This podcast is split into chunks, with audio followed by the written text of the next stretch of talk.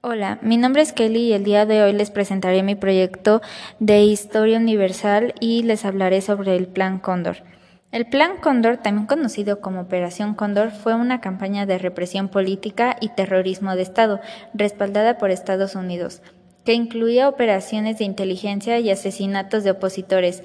Fue implementada oficial y formalmente en noviembre de 1975 por las cúpulas de los regímenes dictatoriales del Cono Sur, Chile, Argentina, Brasil, Paraguay, Uruguay, Bolivia y esporádicamente Perú, Ecuador, Colombia y Venezuela.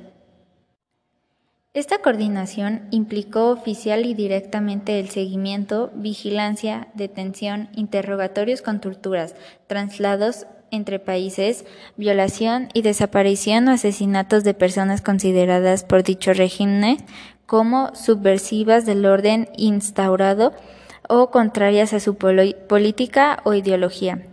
El Plan Cóndor se constituyó en una organización clandestina internacional para la estrategia de terrorismo de Estado, que instrumentó el asesinato y desaparición de decenas de miles de opositores a las mencionadas dictaduras. La mayoría de ellos pertenecían a los movimientos de la izquierda política, el peronismo, el sindicalismo, las agrupaciones estudiantiles, la docencia, el periodismo, el campo artístico, la tecnología de la liberación y el movimiento de los derechos humanos. Los llamados archivos del terror, hallados en Paraguay en 1992, dan la cifra de 50.000 personas asesinadas, 30.000 desaparecidas y 400.000 encarceladas. El Plan Cóndor se produjo en el marco de la estrategia de Estados Unidos en la Guerra Fría, guiada por la doctrina de la seguridad nacional, proviniendo de las dictaduras con el fin de suprimir sectores políticos de izquierda e impulsar de nuevo modelo económico centralizado en garantizar beneficios crecientes a los sectores más conservadores y con mayores recursos naturales. El gobierno de Estados Unidos proporcionó planificación, coordinación, formación sobre la tortura, apoyo técnico y suministro ayuda militar a las juntas militares durante la administración de Johnson Nixon, Ford Carter y Reagan. Este apoyo para violaciones de los derechos humanos se canalizó con frecuencia a través de la CIA.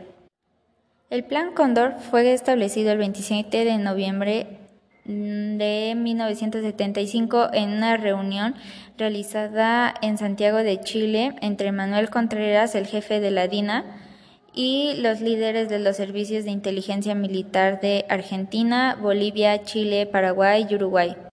A partir de 1976, la DINA chilena y su par argentino, la CIDE, fueron la vanguardia del Plan Cóndor. El 22 de diciembre de 1992, un volumen importante de información sobre la Operación Cóndor salió a la luz cuando José Fernández, un juez de Paraguay, visitó una comisaría en Lumbare.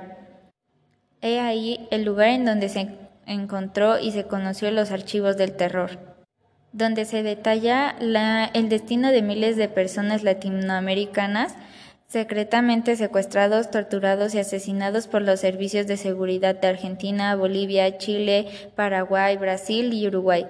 Los documentos probaron la existencia de acuerdos entre países para intercambio de informaciones y prisioneros y que el operativo Cóndor asesinó a unos 50.000 opositores políticos de Latinoamérica.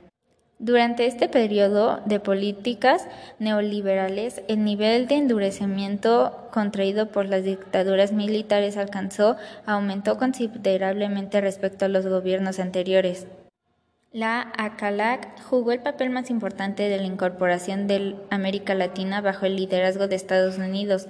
Es importante eh, es un importante acontecimiento que definiría la estrategia de implementar el liberalismo económico neoliberalismo. En la región fue en 1996 y se reunió en Asunción de la Comisión Consultiva de Asuntos Empresariales. Y bueno, con esto me despido. Les agradezco mucho que me hayan escuchado y espero que les haya servido y los veo hasta la próxima.